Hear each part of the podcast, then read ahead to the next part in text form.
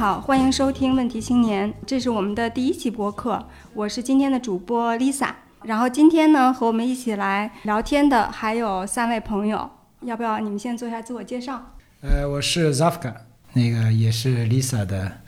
老公。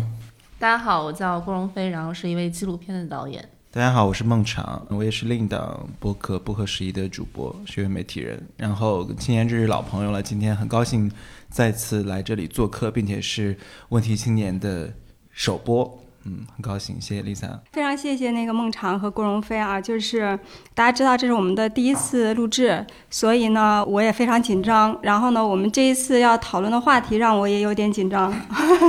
我们想讨论的是一些亲密关系当中的这个性别意识啊，然后尤其是还想更多的探讨一下男性在亲密关系当中的性别意识。所以大家都知道这会是一个有一定的敏感度的一个话题。然后我也恨自己为什么。第一次首播就选了这样的一个话题，但是我觉得还好有朋友在，然后这个让我们会更放松一些。这也是为什么非常感谢啊孟尝和郭荣飞可以愿意跟我们过来聊这个话题，也是为什么刚才 z a f a 做自我介绍的时候说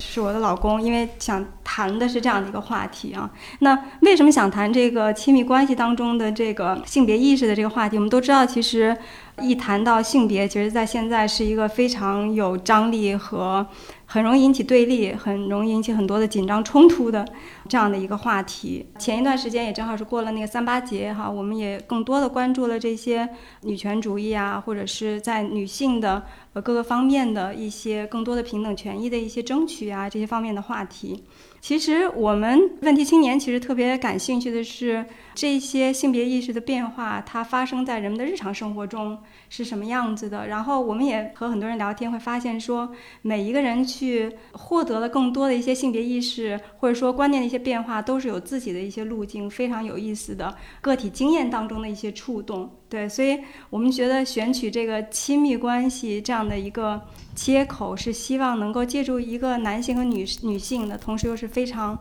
intimate、非常亲密的这样的一个视角。然后可以去形成一些对话，这当中也会有一些冲突，也会有一些协商。然后我们也希望说，借助亲密关系的这一个小小的镜子，去去探视和去观察一下，在这种性别的出现张力和冲突的情况之下，可能有哪些的对话和协商的一些可能性。所以这是为什么我们今天想聊这样的一个话题。嗯嗯，我觉得看到这个话题的时候，应该紧张的是我和达夫卡，因为因为这样的话题，你常常其实是。身为女性没什么压力，更多的是男性聊性别意识，这本身这两个关键词放在一起就有张力，其实就是很容易走向吊打男性的一个方向嘛。因为性别意识跟男性好像是剥离的，那因为此才比较有意思吧，我觉得。然后可能很多时候我们看到人们聊亲密关系是一种完美的 model、完美的模型，比如说荧屏上或明星中的这种 CP 或夫妇等等，它是一种现实社会的完美的样板出现的，但他们。没有人会提到，比如说一对很知名的名人夫妇，他们之间性别意识或日常相处中的那些性别时刻是怎样的，因为那是被主流话语所吞掉的一个侧面，一个月之暗面。所以说，我想聊这个也挺有挑战，也很有很有意思吧。我也不确定我能够我能够聊好的女权主义者，还是那些被女权主主义者所所批评、批判和乃至攻击的人群，他们都是有日常生活的。他们剥离开他们的网络发言和公共语言之外，他们也要吃喝拉撒，也要工作、生活、谈恋爱，甚至他们也也是在一段亲密关系或已经结婚了。所以说，他们在这些具体情境中是怎么实践的？一个女权主义者在日常生活中每一个细微的瞬间，就百分之百的都可以履行或实现他的那个原则吗？或者说，因为现实是非常复杂的。那一个在网上被骂说“哎，你们这爹味十足”的一个人或男性或直男癌，人们喜欢用这些来批评男性。他在日常生活中就是一个非常不宜人的，所有人都讨厌的，觉得他特别屌癌的这么一个人嘛。我觉得这些回到日常具体情境和经验中是很有意思的。对，所以这是一个，就是一旦他回到日常，就是像我准备这个选题的时候，有一种意象，我就觉得他特别像是一个人在迷雾中行走，就是你根本不知道你会走到哪里去，但是你多走了几步，你看到了一些新的东西，然后又走了几步，又看到一些新的东西，就好像是对女权主义或者说这种性别平等的一些思考和一些日常的实践，也是多走了几步，发现哎这个。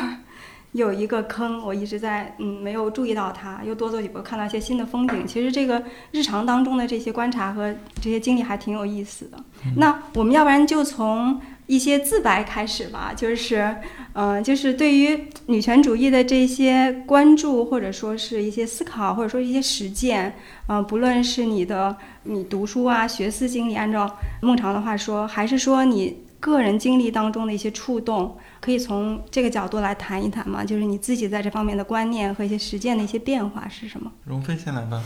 我拿到这个话题的时候，我感觉就是我跟孟尝真的不是一个特别典型的可以聊这个话题的人，但是又一想，好像正因为如此，这样聊还比较有意思。因为说句实话，孟尝的他的性别意识在男性当中是非常好的。比我也要好很多，对我觉得我自认为我的性别意识完全不如他，然后甚至我在性别意识这件事情上，一开始我们俩还没有在一起的时候，我就已经产生了某种逆反心理，因为一 我们两个人还没有在一起的时候，我就经常跟他说出一些。就是骇人听闻的言论，比如说我是一个男权主义者，我想我的梦想是做一个全职妈妈。对不起，但是我我当然不是真的意义上拒绝式的语言，就是想吓退。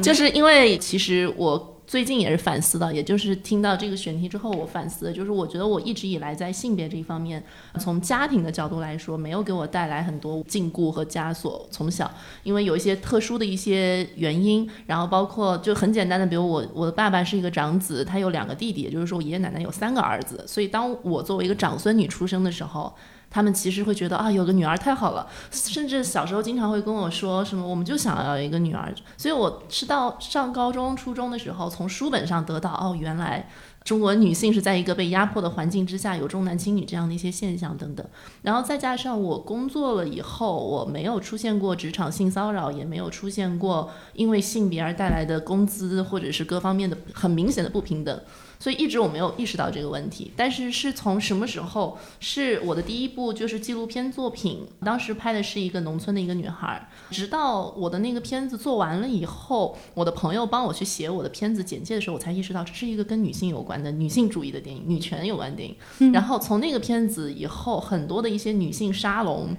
三八妇女节一到就会 找到我作为一个女导演。聊一聊女性主义，聊聊女权。我当时就心里面想：天哪，我是女导演了吗？我是一个拍女权主义或者是女性的议题的女导演了吗？然后再加上后来我又关注了一些议题，比如说冻卵，那是因为我自己已经到了一个可能会出现生育焦虑的年龄。然后再加上我现在剧情片长片又是个大女主的一个这样的一个东西，所以越来越多的人把我定义为一个。女性导演，嗯，我就对这个标签非常的反感，因为我觉得我做所有的东西都是出于我个人的生生命经验。我的生命经验当中，因为恰巧我是一个女性，我会来月经，我会怎么样？但是我写这些东西不是因为我要做一个女性电影，不是因为我想要做一个女权上的 campaign。所以当时我刚还没有跟梦涵在一起的时候，他老是跟我说一些女权啊什么的时候。我就跟他说：“ 哦，不好意思。”我觉得像钓鱼执法，他其实在测试我的性别意识。对对。然后后来，因为各种各样的原因，我们还是不得不聊到很多跟女性、男性有关的话题。然后，尤其是在一起之后，我们甚至在这一方面也有一些碰撞。他的性别意识极好，可以说他是在教育我的一个过程。他在带，特别是爱说教的男性，不要这样。不确定是在夸我还是在黑我。所以我觉得，我刚刚为什么回到我刚才最说最初说的，我觉得我们两个人不是很典型的原因是在跟他相处之前，无论之前在亲密关系当中，还是在我普通就是跟男性同事朋友的交往当中，我从来没有意识到，就是我们需要聊一些跟性别有关的话题，或者说，一个男性有没有性别意识，我从来没有想过这个问题。我觉得好像似乎在现代社会当中，接受过高等教育的男性基本上不会有家庭暴力，基本上老。婆出去工作都会支持，有时候也会做做家务，这不就行了吗？但是后来发现不是那么简单，性别意识不是只是那么简单，所以谢谢孟超老师。最后一句话好好难选，太难全了，感觉我好像幕后给了你很多压力。哎，我还蛮感兴趣的，能不能举几个例子？就是你刚才说到在这过程中，你新意识到的一些问题或者是发现。就有一些比较有趣的事情吧，就也经常跟朋友分享，就包括我们在确定在一起之前的一两个小时，maybe，我还在跟他说一句话，就是几乎是在一个圈套的一句话，我说。只要你承认你是一个男权主义者，我就跟你在一起。我跟他说，我我的目标是做全职妈妈，不好意思。然后我以后就想老公在外面挣钱，我想在家里面自己过着我快乐的生活。嗯，对我想做一个好好好事，我要做导演，但是我不会去接广告。然后我想好好带孩子。嗯，everything 就是。我要做家务，我 enjoy 这些所有的东西。然后说，如果你承认你是一个男权主义者，我就跟你在一起。然后他说，不，我要选择革命。我不能说我是一个男权主义者，但其实这是一个圈套了。因为如果他听我的话，成为了说自己是一个男权主义者，那他那么听我的话，那这个行为也是一个女权主义者啊。所以无论任何怎么选择，他都是一个被拒绝的答案。但是他当时后来又我们在复盘这件事情，他也很认真的说，他会觉得这是一个革命。就我从来没有想过这个问题，就是他作为一个男性，在公共的论述当中，还是在个人的行为当中，都会表现出自己对于女性很也好，呃，或者说就很强的性别意识，有女权主义这样的一些一些想法什么的。我觉得是的确，对于一个男性来说，这是一个很革命的一件事情。对对对，而且敢于宣称我是一个男性的女权主义者。对，现在不敢了，现在不敢了，现在不敢啊，不敢了，对对，我是什么让你发生了改变？有待会儿可以。对，然后后来我也跟他慢慢接触多了以后，我也跟他聊到刚才我说的一些困境，就是被定义为女性导演、女导演或什么的。然后他就开始跟我展开了更多的一些讨论。他又觉得，比如说一个职业当中，如果前面要定一个女字，这件事情就是不 proper 的，就是涉嫌到一些性别上的一些歧视。对。然后我也跟他说，那我这个女性的这个标，这个女导演的这个标签啊什么。就是这些，我的来来自于我事业上的这个性别上带来的困惑，我没有想到是最后由他来再帮我去去疏通去解决。我以为这是一个我会跟闺蜜之间聊聊聊的事情，对，但是没想到是通过他。其实我想 echo 一下这点，就是因为呃，我们两个人在一起时间更长，然后我们这两天在聊这个话题的时候，会发现说以往没有从这个性别的角度去讨论一些话题，那相对于现在把性别当做了一种。讨论话题的一个切入点的时候，你会发现多了一些解释和彼此理解的一些框架和工具。然后呢，在讨论一些甚至问题的解决好像多了一些可能性和一些路径似的。对，一会儿我们也可以再更多的聊一聊。对，我看孟尝已经干嘛？你诚惶诚恐的要要接 要汗如雨下，汗如雨下。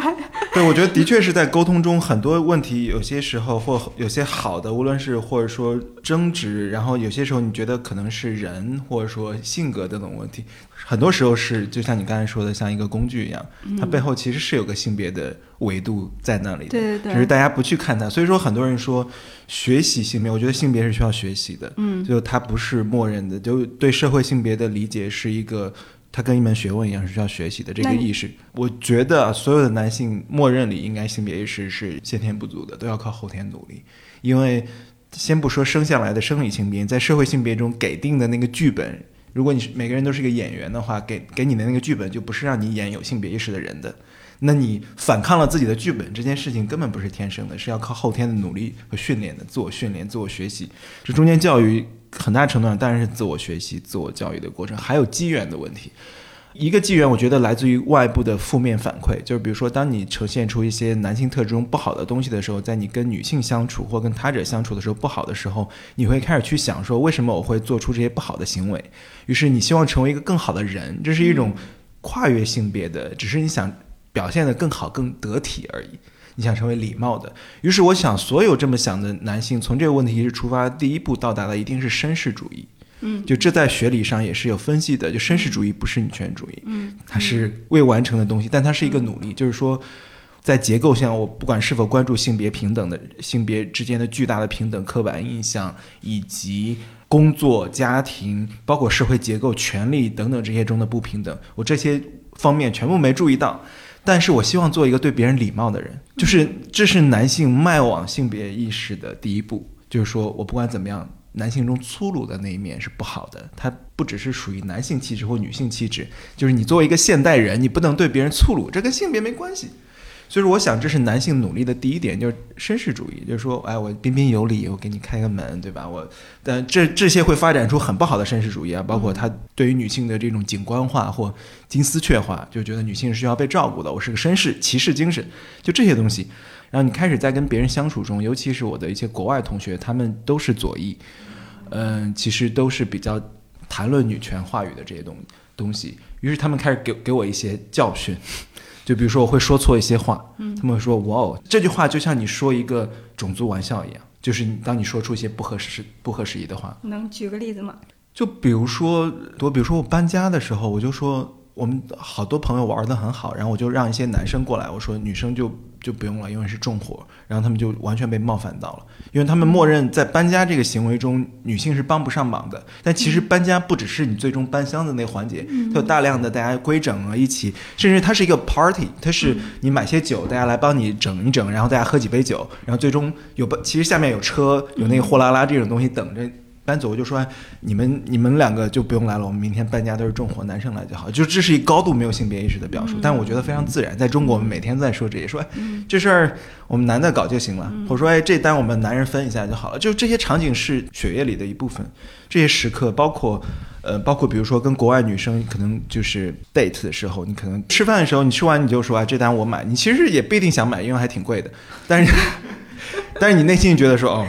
，be a man。然后你就说说你买单，然后对方说为什么你买单？然后对方就要数硬币那种，你知道吗？就要给你，因为北欧就是高度这种，嗯，然后他就要跟你分，因为他不是一个美式的那种 date，就是说我们一起 hang out，嗯，然后我就买，我说哎，因为男生就要买单，对方就哇哦。嗯，对方就会觉得像听到一个种族玩笑一样，这没有什么区别。他就说，然后他就给我上了一堂课，这这一堂一堂的课，其实是在教训中成长的，在被鞭打中。所以说我后来也跟很多人分享说，怎样让男性成长，就是付出代价被教训。那你在中国文化中很难得到教训的机会，因为这个环境在纵容男性的，你说错了话，你有。性别意识糟糕的玩笑等等，你不会付出代价，就是付出代价，付出文化上的社会生活中、人际交往中乃至法律上的代价，你才会成长。于是，我想，因为我是本身是做这种论述工作的，我现在就回想，因为我能把它总结出来，就是那是你问题意识的萌生。那叫一个，你觉得这是一个问题，这是一个 question mark，你从那里开始想，之前的都只是生命经验而已。从那里开始，你读一些东西。后来我恰巧我又在欧洲在公共机构中工作，而我们工作的议题中，其中一项就是性别，嗯，就是性别、性权利、性别权利。包括性少数的，当然还有信息、社会公正等等。于是，性别意识几乎是一个底色的东西。就你已经不是在公共媒体中说我要做一个性别平等的报道，而是说这是你关注的一部分。包括同工同酬，包括机构中有明文的规定，办公室性骚扰以及呃同工同酬话语，办公室话语中的，因为你是做这个工作，你对自己要有最高标准的要求。等等这些，那在这些就是你耳濡目染，你开始做这些工作就开始学习。所以说我最后的总结就是说，这是一个对我个人的这个历程来说是一个是一个学习过程。你一边学梳理在学术上和工作中学习，你再反过来拿这个框架，如果它成为一个打磨的体系，再去看自己的生命经验，发现处处都是问题。就包括之前的和现实中的，你再去看身看身边的朋友，你再看中国的话语、中国的公共事件、中国的新闻、中国身边的这些在行动的、在论述的人，无论是男性还是女性，世界一切都不一样。所以说，我的确深刻的认识到，他们研究性别的学者喜欢说的说，当你采用了这个框架。从此一切都不一样了，就像崭新的一天一样。我觉得性别议题非常根本，就是因为它是底层的革命，就是它是从根子上改变一切思维的一个东西。所以说，对。然后至今我仍然觉得还在学习中，不是一个完成的状态，因为太难了。嗯，所以在就是经受那个郭荣飞的考验的时候，你选择了要革命。我觉得当时我其实大概，我其实能够知道他可能就是我知道他可能是一个话术或什么的，但也也有可能不是话术。但我当时想说，有可能是话术。那我就我这么说就不会有什么后果。我就想，即使不是话术，即使他真这么说的时候，我当时真的想了几分钟。我想说，如果这个问题他没有办法接受的话，那虽然我我会要付出，对吧？革命还是爱情，我虽然要付出很沉重的代价和痛苦，但是我没有办法说谎，就我就是这样的。那加夫你也说一下吧。那个，那我就说一个更普通的直男的 遭遇吧，或者是那个一些想法。因为确实不像孟尝那样，他的成长，准确说是学习和那个工作经历里面有大量的这种像他说的一些机会。因为确实在中国，嗯，包括我自己在内，要到我很大的年龄，就其实我是从过去两年时间才意识到这些问题的，不是一个对男性来说会。你推动你自己去想性别意识问题，重新透过性别意识的这个视角去理解你的生活，理解你的亲密关系，理解你的工作。他没有这个视野和视角的，也没有人去推动反思。除了过去几年中国的女性主义的这些运动，就是那个媒体上看到这些声量，可能让一部分男性有机会去反思这些问题。但我也是从这个过程中最先听到互联网媒体这些各种女性的声音。从这开始的，从我自己来说的话，确实没有这些很长的生命经验，没有这些性别意识的。因为从小的时候，我唯一有一次有性别意识，就是因为我爸爸的很多的兄弟姐妹在乡下，然后我每年都回乡下看奶奶啊，看看这些叔叔啊、婶婶们。但是一到过年回去的时候，你就会发现，在乡下过年吃团圆饭，做饭的都是婶婶们，对吧？婶婶们那个基本不上桌。嗯，他们还在厨房里，可能就匆匆的就吃完了，或者就很早就忙着干别的了，忙前忙后的。但在那个主桌里面的话，永远都是我爸是老大，对吧？然后我是长孙。然后我奶奶，然后都都是这些人，连我的那些表妹啊什么的，他们都会很自觉的。就那个时候，当我没有从特别复杂的性别角度去想，我就觉得有点点不平等，因为觉得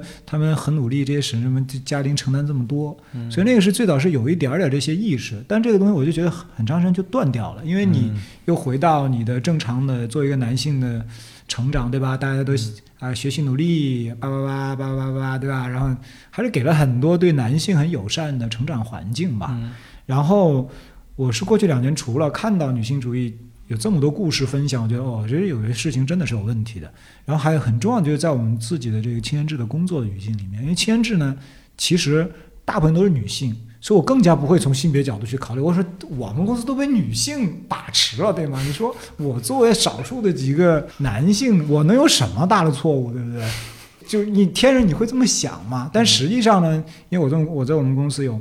有一些问题，就是长期以来被很多同事说的不善于协作呀，然后不善于聆听啊，然后说话呀各种方面的一些问题，强势，然后沟通的时候有各种问题，但我总是会。为自己去辩解，会说我们本来就是个研究和咨询公司啊，那智性的东西、逻辑的东西，对吗？解决问题是很重要的。我又不是说特别的入的，对吧？就特别的，但这问题到底在哪儿呢？我有时候不太明白，说我我到底错在哪儿啊，对吧？但后来其实工作的同事，包括之前一个同事 Emily，因为我们做一些趋势追踪啊，他逐步逐步他就会说，他说你应该看一些那个性别的书什么，因为我们性。做那个追踪的时候，区域追踪的时候，已经会能看到一些信号了。他就说，你也可以看看相关的书。我就本来也感兴趣了，开始我就去看了。看了之后，那些书对我还是有影响的。我当然翻那个书里面，我觉得挺简单的一句，就是面对问题，面对很多现象，在交换性别之后，是不是有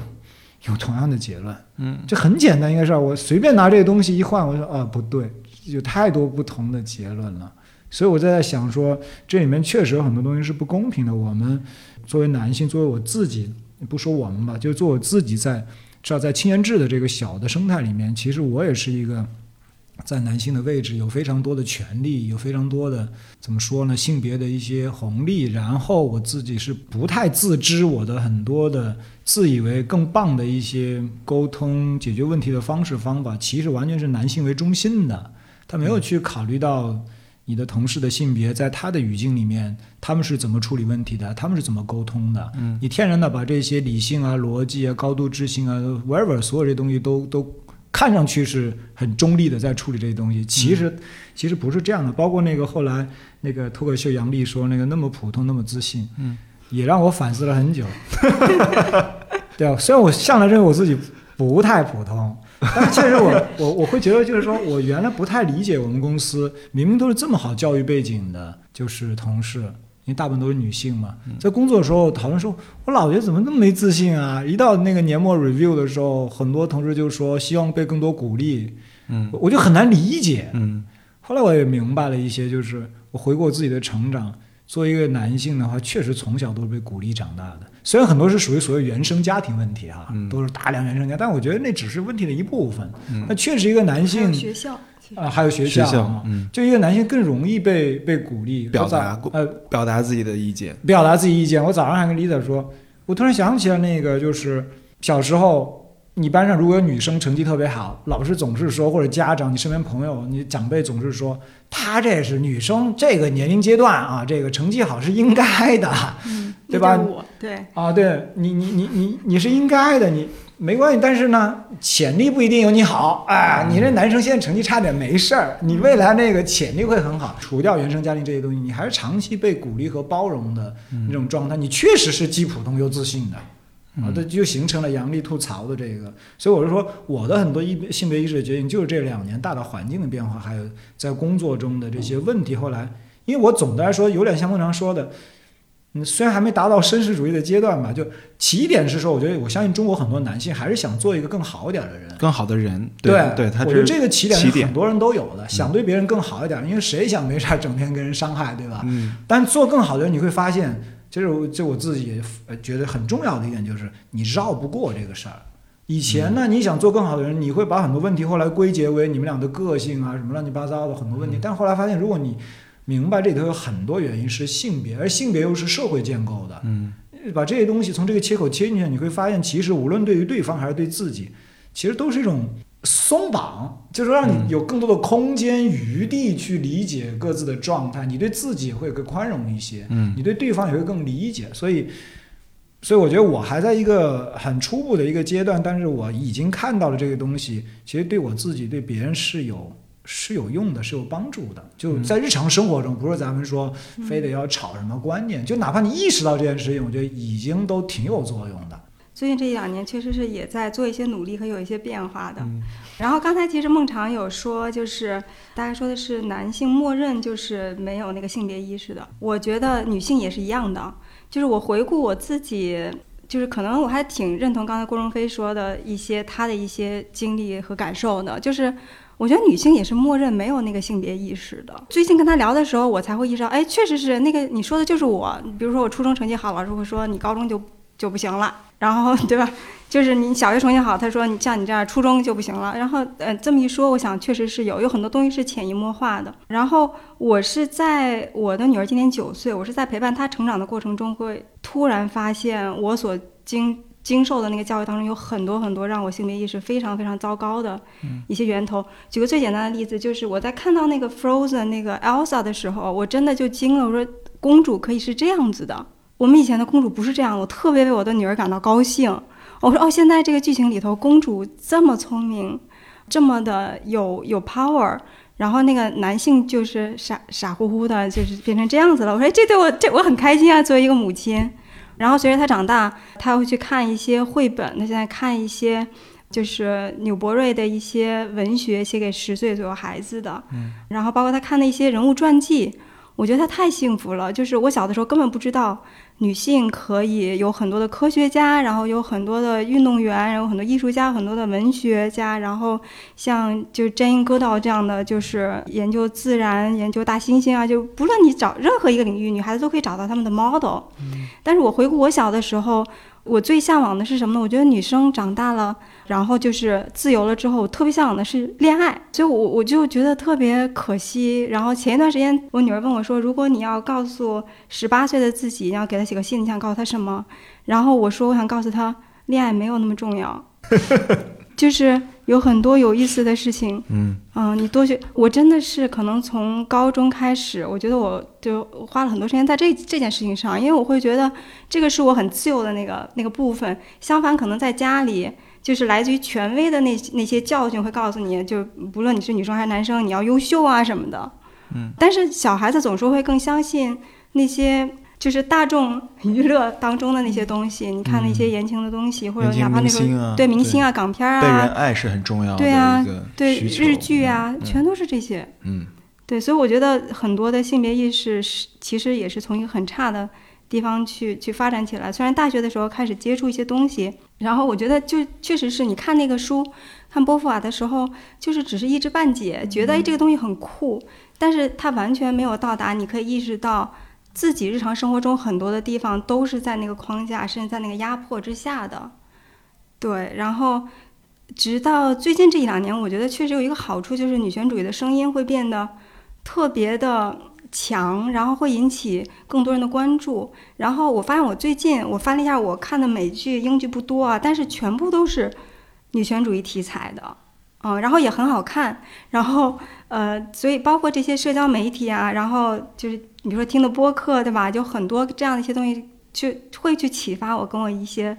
反思，那这些东西我发现回顾起来是影响了我很多地方的，包括亲密关系。所以我觉得这也是为什么今天就特别想聊一下亲密关系的这个话题哈。嗯，那我们刚才其实回顾了一下每个人就是性别意识的一些变化的这个历程，嗯，萌生的，对对对，起点就开始去萌生出来的这种起点。然后其实我们再来聊一聊，就是当下。嗯，包括你的观察，然后在你自己的工作和生活当中，作为一个女性或者作为一个男性，嗯，你觉得最大的一些挑战是什么？我觉得也是最近几天我得出了一个新的一个在性别上的一个认知。就像我刚才说的，我在性别上是有一个困惑。你也说到，你看到很多电视剧关于女权现在出来了，但其实这个东西有时候在绑架一个创作者。比如说，我非常不喜欢别人就定义为你是女性导演，然后现在每次的沙龙。去了以后我都很烦，就是因为我觉得我我我不想，就我那天我也跟他说，我很失望的觉得我今后所有的在这个行业当中的竞争者，我觉得都是女导演，我们可能是一帮女导演在竞争，大家不会把你跟一个男导演去竞争了，大家会觉得哦，你创作你知道吗？有一个女导演她叫赵婷，就是就是大家会把你放在这个圈子里，然后这也是让我会出于自己的角度，我会很抵触女权的这些声音，甚至就是这是一个。个体的一个叛逆的一个东西，但是跟他聊了以后，我就意识到一点，就是我觉得从个体的角度，在创作这件事情上，我不想要把女权这些东西作为我的标签，因为那是会使我的创作非常不纯粹。一旦不纯粹，就算是之后引起大家的讨论，那个东西也不是我想要的。但是因为我是一个女导演，我又做了一些跟女性有关的个生命个体的故事，但在今后如果有。公共空间找到我，论述空间找到我，比如说今天有一个沙龙，今天有一个什么找到我，我觉得我应我是有一个义务要去参加的，我是有这个责任的，因为我我这些东我的表述，我在这些沙龙上表述是有可能在一个公共的一个角度上来说是可以推动到这个事情的，它不是一个我主动啊，我今天要做一个 campaigner 的推动，而是。嗯，这是一个你似乎成为了一个你的义务，你的一个责任。这个是我目前因为跟他的聊天感受到，因为你作为一个人来说，我我有个体的一面，我也有公共性的一面。因为导演他毕竟还是一个有点面向公众的一个，所以你你这两点当中，你你可以在个体的方向上你追求自我，你你你不用去想性别上的东西，但是公共性又是另外一个问题。嗯，对，这个也是嗯最近想通的一点吧。想通了这一点以后，我就觉得还好了。我就觉得，OK，你可以靠叫我女导演，你可以去 邀请我这些东西，我愿意去跟你一起解构我作品当中的女性的那一部分。但是当我回到我自己创作的剧本当中，回到家的时候，我把那些先忘掉，我先想我自己需要什么。嗯，对对，嗯，对，我觉得很很清晰。这个，我我我也没有想这么清楚，就是怎么。你不被那个标签所所绑缚，因为绑缚的话，它不易于你的创作，你的创作的无限和探索。但一方面，同时那个标签之下有很多的论述是在推动一体的，可能是在为更多的女性争取空间，尤其在同一个行业之内。呃，我觉得很有意思。我们昨昨天也聊到，有一个研究专门研究，就是说，当一个领域或一件事儿没有太多利润或利益可图，就是它不是那么抢手的时候。会出现大量的女性从业者或女性，而如果当一件事情变得炙手可热或有利可图之后，女性是最先被踢出去的。他们用这个来做行业研究，嗯，然后这其实这其实我们也聊到说，其实全世界范围内女性导演就能够拍出来，女性导演都远远少于男性，嗯，但是这个比例放到从电影工业放到纪录片领域中，女性导演又多于男性，嗯，就是多于那个比例。就是也不多于男性，但是显著的多于从事电影工业中的女导演，就是因为纪录片相对电影工业来说，它的资本集中度和资源集中度要少很多很多。于是女性可以在这中发挥自己对于影像艺术的创作，她没有没有那么排他性，所以这是一个例证。对这个研究其实就是专门一个方向，性别研究的方向就是研究这个。我觉得这个其实我这个当时读到的时候觉得太深刻了，就是你拿这个去看生活中，又是一个翻天覆地的一个变化。所以说，我觉得从我个人，比如说从职业等等角度来说，我觉得男性没有什么要抱怨的，就男性更多的其实抱怨。呃，应该去反思，就是自己如何被社会化规训的。我觉得很多时候，男性是被规训更狠的一方，这是男性为了自己的。包括我在法刚才说到，你先别说，比如说像我们可能就咱们如果平时从事一些跟公共性有关的，你觉得自己有一些公共责任，然后你去关注一些议题。但是我们就假设一个普通人，他说我对公共毫无兴趣。我就做一个人，我就日常生活的普通人。那为什么要关注性别？为什么要有性别意识呢？我觉得一个很根本的维度就是说，你要成为一个更好的人，你要活得更自由一些，或者说你想要活明白。那如果这个世界的一半或一整个月之暗面，这个世界运转的逻辑，一个隐秘的机器运转的逻辑，你有一大部分从来没有想明白过，然后你就这么活一生，这是挺惨的一件事。就是你从来没有认识过自己作为。你不只是男性，而是说男性作为一种建构的那个存在，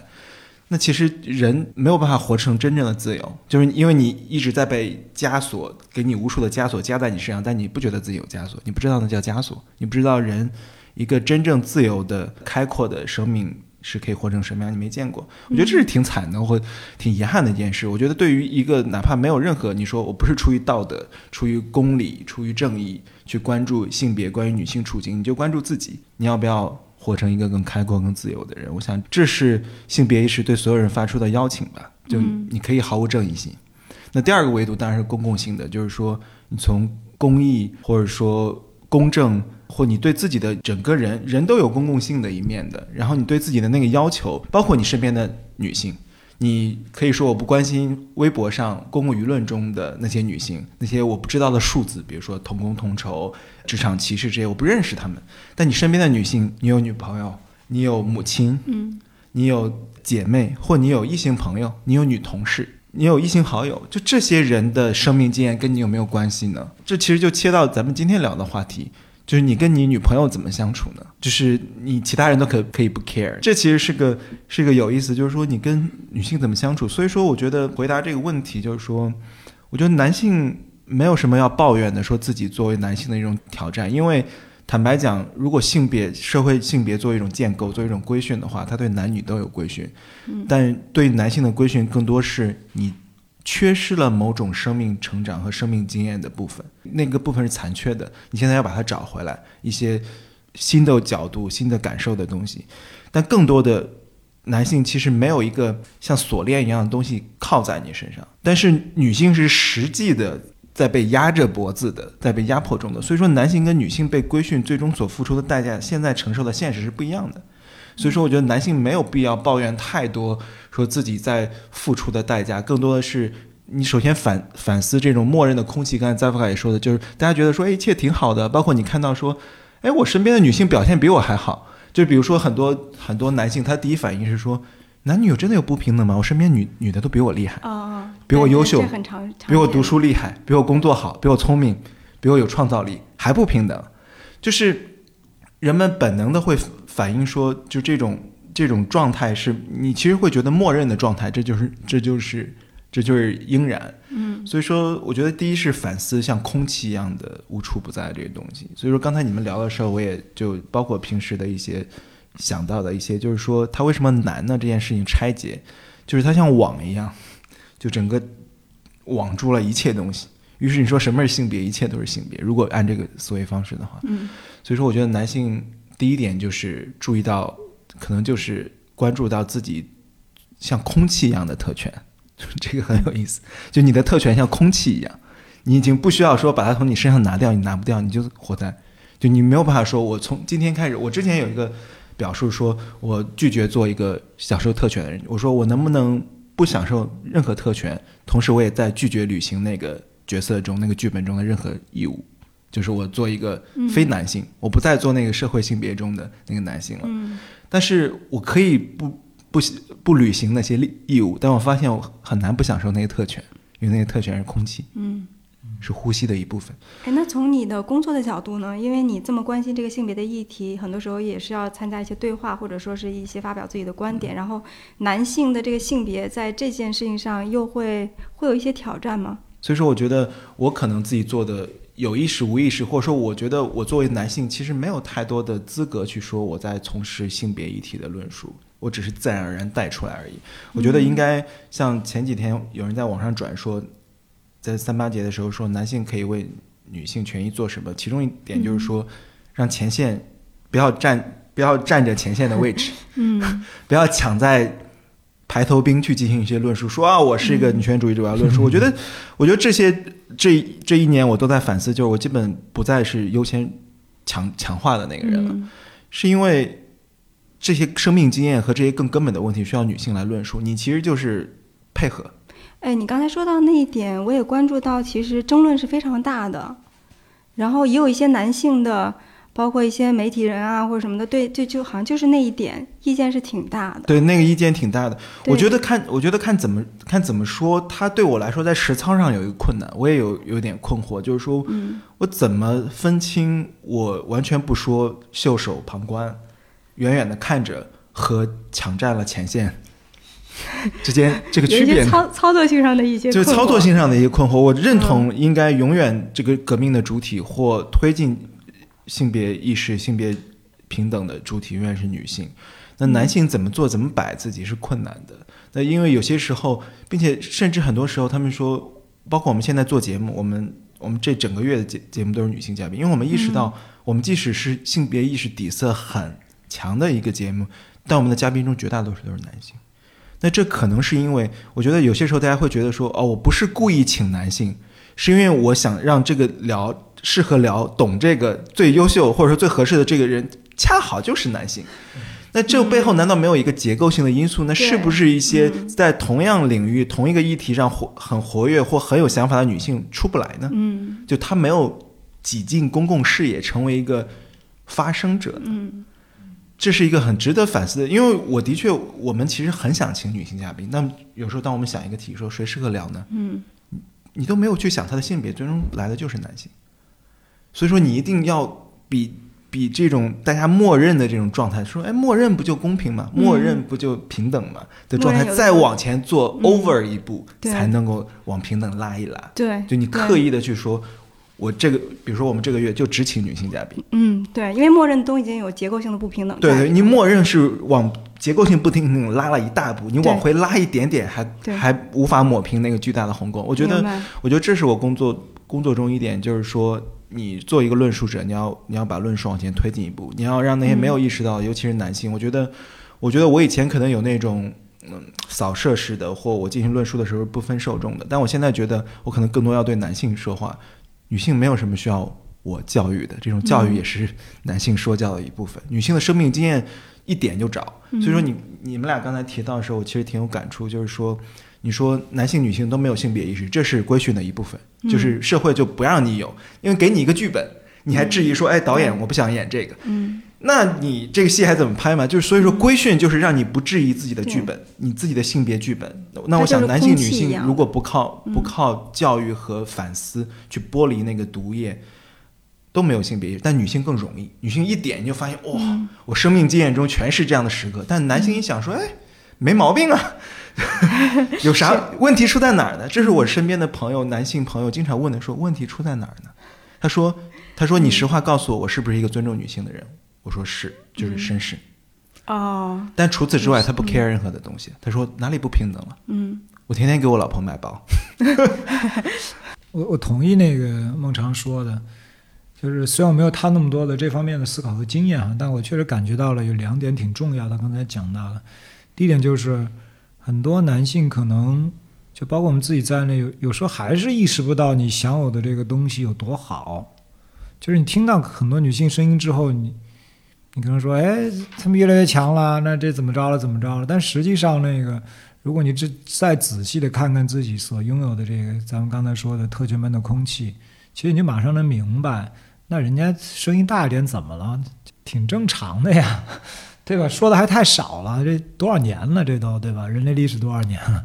然后自自女权主义运动以来才多久啊？就其实没多长时间，那女性的声音其实不多的。从这个角度来说，更长的历史时段来说是非常少的。然后音量来说也不大呀。然后这个时间那么短，音量不大，而现实的这个不平等局面，你啥都不用说，你看看这些联合国发布的这些数据，社交媒体上整天讲的家暴各种新闻，就事实是很残酷的。先别想你自己，你你看看那些残酷的东西，基本上就明白说，确实像孟常说的，作为一个男性，更多的时候，我觉得现在女性主义的崛起，让男性其实是有了一个机会在聆听的。以前你连聆听的这个外部的激发因素都没有，你更加想当然。所以我也跟很多男性朋友，可能孟尝那边这种跟他聊的更多。我那些男性朋友里面也是吃饭的时候也会跟我说：“哎，怎么现在女权主义这么吵啊？对，怎么了呢？是怎么了？就是我说我我也没 发生了什么变化，是就是说怎么天天那什么，真的有这么严重吗？然后我就跟他们说了两个，一个是一些基本的数据，还一个就是那个。就我刚才说到了，你把任何情况、任何现状下把性别换了，真的是那样吗？只要这个问题一出，所有人都觉得哦，没想过。然后反过来说，我又觉得这个东西。第二点就是像孟常说，其实对男性来说，这主要是一个好的机会，让我们自己更好的去完善我们对于人的理解、对世界的理解。因为本质上，我们说亲密关系里面的很多，如果我们看主流话语里面讲的很多，或者说甭管你官方不官方、主流不主流，其实大家都会认的，就是你情商得高点嘛，对吧？你要会关心人嘛，甭管是男性、女性，尤其是男性，对吧？说是总是说来说去，好的亲密关系里面，你要情商高、通情达理啊，会关心人、照顾人，它不是个绅士主义的东西。也就是说，如果你真的去把这事儿做好，你会发现，那你肯定是需要更好的、更完整去理解一个人，就理解你身边的这个。呃，女性无论是妈妈还是什么，但一旦你要去理解，那你就发现你必须理解她的性别，你必须她理解她作为一个母亲，一个对吧？嗯，性别上的这些东西，她正在所经历到的状态遭遇，你就就就必然会涉及到性别的意识。所以从这个角度说，哪怕你根本对这些东西不感兴趣，你就是想做一个更好的人，你想对身边的人好一点儿，你就想变得主流话里面的情商高一点儿。你发现你也得了解这个性别意识，那这个东西对我自己来说也是一个很好的一个启发。因为以前你老想着那个怎么跟人沟通好一点儿，他好像老是一套工具教你什么什么什么什么什么什么沟通术啊什么的。非暴力沟通。对，非暴力沟通一堆东西。我后来觉得不对，它有一个重要的前提是，对方本来就处在一个。对吧？需要被更多理解的一个状态，你需要反思的一个状态，那你上来就一套工具性的东西，反倒是 miss 掉了这个，就是错看到了这个事实本身。所以有了性别意识，其实对我自己的感受来说，就是至少让我学会了更宽容一点，更聆听一点，还有就是带了一个提醒，就是老是脑子里好像多了一个东西提醒我一下，哎，等一等，然后说，哎，这事儿具体生活实践里不能碰到什么情况，能想想说，哎，到底怎么回事儿？其实他是更好的帮我解决了我沟通中的一些问题，无论是跟 Lisa 跟同事的，虽然还是犯很多错误，但是你大概知道这错在哪儿，以及你也不用太着急，其实是有办法。这个办法也不是传统的工具，就是你意识到，对吧？对方的性别，你的性别所带来的很多东西，你们都需要有点空间，有点时间，马上你的这个心态就不一样了，还是给自己带来很多好处。这我就呼应一下孟章刚才讲的。我也是最近就是用了这个性别的视角之后，再去观察男性跟女性说话的方式，有了一些新的发现。就是我跟 Zaffa 之前会有的时候有一些冲突，那种情况是，嗯，后来反过来用性别的视角去看的时候，会发现，当 Zaffa 说一件事情的时候，我不知道是不是很多男性都是这样，他内心他内心会跟我说，我就是提一个建议。我并没有说这件事情要这样做，但是他表达出来的方式是非常确定的，是非常就是肯定的，甚至有点命令式的那种口吻啊。不论是有的时候我们两个在一起，或者是他说跟同事一起交流的时候那样，然后呢，我一直就会觉得。非常不明白，因为你他一方面说我只是提一个建议，但另外方另外表达方式又这么的确定和肯定，一致，而且你会觉得说，如果你没有按照我这个建议做的话，那是一件很傻的事情，所以我就会觉得我必须，如果不想那样做的话，我就必须要再去 fight，说服他，然后才可以不去按照他所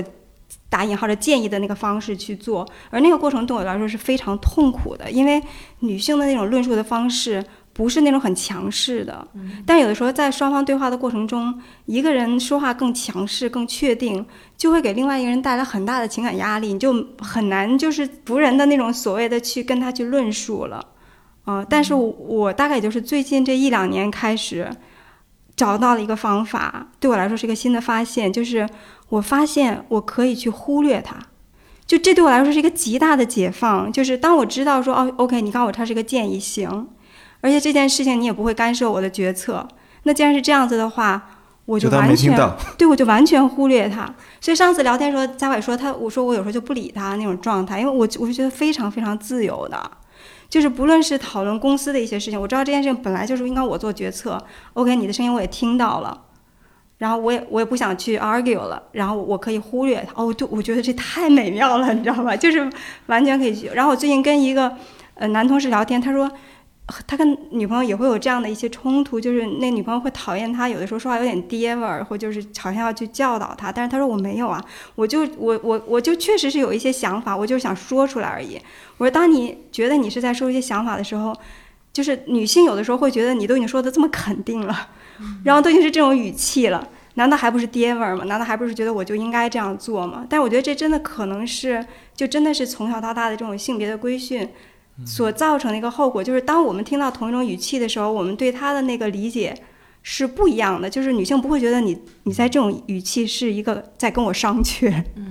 对，嗯，所以所以我后来去看，就是可能我们有些同女性同事跟 Zap 之间的那种冲突，可能跟这也有关系。然后 Zap 每次就说：“那我这种沟通方式，其实我以前在二十一世纪经济报道的时候，我们都是这样子，没有任何问题。我是最近才想着问他一下，我说你们以前是不是都是男性？” 啊，他说：“他说确实是的。都是男性，或那是十十几年前了，性别意识还比较 对 社会比较稀薄的。所以，所以这个东西我觉得很有趣的，就有了性别意识之后，其实对谁都是个释放。因为我已经很很挫折的，就是我真的不想那样，我不想命令谁，我本来就不爱搞那些事儿，就工作太多，自己也忙嘛。我不想证明自己什么，我好歹那个年纪这么大了，我不是要向你证明我说的一定对，我真的只是很想说贡献一点观点，你要能用你用。结果发现每次就变成好像我一说话，对方就很 suffer。我说我不想让你 suffer，但是我真的很想贡献，我没有想当爹，对吗？我你看我这状态，我不想当爹，我不是二十几岁非得证明自己的阶段呢，对吧？我就以前就很困惑，我说这是怎么发生的？那你说沟通态度不好，那怎么个叫好，对吧？所以有时候确实是因为你的性别意识那个那个被规训之后，双方都意识不到，女性就就就觉得这边这个就处着一一爹在那儿教训他，那男性其实呢感觉自己在做努力了，但实际上仍然还在那个套套里头，他意识不到。所以就造成那个沟通变得很有问题。到后来丽萨说不理我之后，我觉得我特舒坦，特舒坦。后来我跟我同有一些同事说，他如果我说如果你们觉得那个跟我这沟通下来，你们学学谁？就是第一就是你觉得我说的不对，直接忽略；第二就是说说的不对你就直接说嘛。我说我本来就是想沟通一下的。但即使这样，我后来发现能用到这么简单的一个方法跟我沟通去工作的，就是我的同事都很少，这说明就是这个影响还是非常重的。直到我选择少工作之后，这事儿就被解决。所以我觉得这个性别意识这个东西，它在具体的情境里面是很有很有影响的，但是很多人都意识不到，无论是男性还是女性。所以谁意识到，其实都会有好处。嗯，嗯，对。哎，我们说到具体情境，可以去聊一聊亲密关系的当中的情境了吧？对对，我们可以顺着刚才午饭时候不是说，嗯，一个女生找了个男朋友，试图把他矫正为对对对。有性别意识，失败宣告分手。然后包括微博上也经常有那种说什么这种劝分，对，说你有这样的男朋友就劝分吧。对是不是还是应该回头弄不好劝分比较有一天也也有人劝你跟我分手。对，豆瓣上有专门的这个小组，就劝分，就各种那个情况下，就女孩们在讨论说这要不要分。我觉得这是一个好意识，就是或者说，我觉得我注意到，我先说我观察到一点，就是说，或者说我们可以讨论一下，说有没有性别意识会是人们，比如说伴侣选择或择偶中。嗯或任何恋爱中的一个考核因素嘛，就嗯考量因素。因为前一段时间有人们在网上讨论，那说证件不合能不能约会，证件不合能不能在一起。我那天还专门想了一下，我觉得证件不合没有性别底层，因为有些时候证件不合只是税应该加多加百分之十还是减百分之五的区别，它没有那么 fundamental，就是它没有那么底层逻辑，它决定一个人的根本底色。我觉得性别意识可能是挺根本的，但是我也同时承认，在实然层面，在实践中，如果女性都按照这个去择偶的话，更找不到对象。嗯，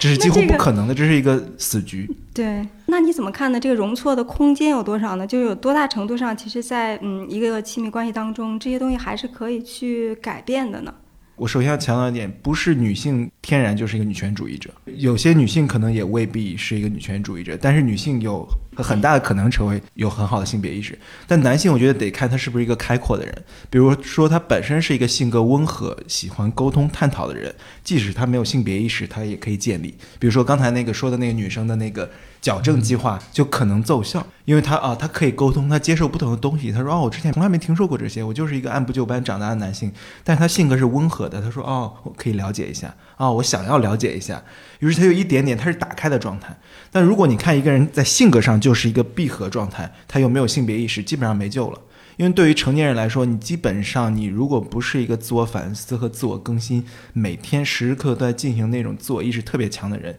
基本上没救了。就是我这个说的很绝对啊，就是没有任何希望，因为它太底层了，它它像网一样，从你三岁两岁开始支住你，一层层给你往上建构，你这个人是什么，你应该拥有什么样的性格，你怎么做事，怎么成为社会中的角色，怎么成为丈夫、父亲，成为一个员工，它是一层层父权制是一层层在你身上实现它的这个落地的。嗯，你把它全部撕开、扯碎、扯掉那蜘蛛网一样的东西，完全没有任何希望了，太太晚了。我觉得你刚刚说那个矫正那个，我感觉和证件不同，还有一个很明显的一个区别，就是证件不同，但是我们又很想在一起的话，那以后不聊政治了嘛，对吧？我们聊别的就好了嘛。对，但是在性别这个问题上出现问题的时候，我们是可以不用聊女女权，我们可以不用聊男权女权，但是它一定会影响你的生活，这是你的生命啊！影响两个人的相处。其实我我从我个人的经验就。这次和叫什么孟尝老师的这段展开亲密关系的经验当中，我觉得有一个我我以前一直都以为性别一个男性的性别意识，就我刚才说，就是好像嗯我尊重女性就好了，这是我到跟他在一起之前一直是这样认为的。但到后面我才发现，当一个男性的性别意识很好的时候，他会让一段亲密关系变得相对轻松。这个轻松是因为他自己认识到他身上也被父权、被男权这种东西而禁锢着。嗯，然后而他意识到了以后。会让一个女性觉得轻松很多，就是有时候我之前也会发现，我在跟男性接触的时候，不管是在感情中还是在工作中，你会很有意识的让自己不去让对方这个男性太没面子。比如这个男性在夸夸其谈或怎么样的时候，你就听着，你去维，你甚至去维护他，你说是、哦，你说的好对啊，怎么怎么的，嗯就是你会觉得，如果一个男的被戳穿了或怎么样，他会很没面子，我去维护他这东西。但是其实现在一想，为什么要去做这件事儿呢？而我去做维护这件事情，其实也是很累的。那比如说像举一个例子，刚才说到，刚才加布卡举到，就是说有的有，比如说有一些女女性的同事，她们可能觉得我没有被鼓励或者什么的，因男性又觉得不存在有鼓励。我想从另外一个角度来说，就是你可以想象一个场景，就是一个女生在公司里面被加布卡骂了，假设，然后她觉得永远没有被这个人鼓励过。她回到家跟老公抱着老公哭，说啊，我我我从来没有在公司里面被鼓励，我觉得我们公司的人好厉害，然后大家都都不喜欢我，都怎么的？你可能想象到一个女性会这样的一个场景，但你不会想象到一个男性今天被扎卡骂了以后，回到家抱着老婆说，都不用说哭了，说哦，我今天没有得到我老老板的鼓鼓励，我觉得好难过。就一个男生是不太会在这个时候放下面子或者什么去表达自己的脆弱的。而往往你会想到的一个场景是，他可能一回到家，冲着老婆甚至一对发火说：“妈的，我这个老板是个臭臭傻逼，然后他还不如我呢，我看他还不如我呢。”嗯，就这是一个男士可能会出现的一个 scenario。那这时候他的老婆遇到这种问题会，我觉得我要是这样的一个妻子，我可能会说：“对啊，我也觉得，我也看他不爽，我也觉得他不如你啊，或怎么怎么样。”但也在说一些违心话，或者是也在去奉承，或者去去去迎合，或者去给他面子。但其实这对我觉得潜移默化中，这个对一段关系也是有损伤的，只是我们不太，它不像肢体暴力那么直接，但是它也是有损伤的。然后包括你的老公，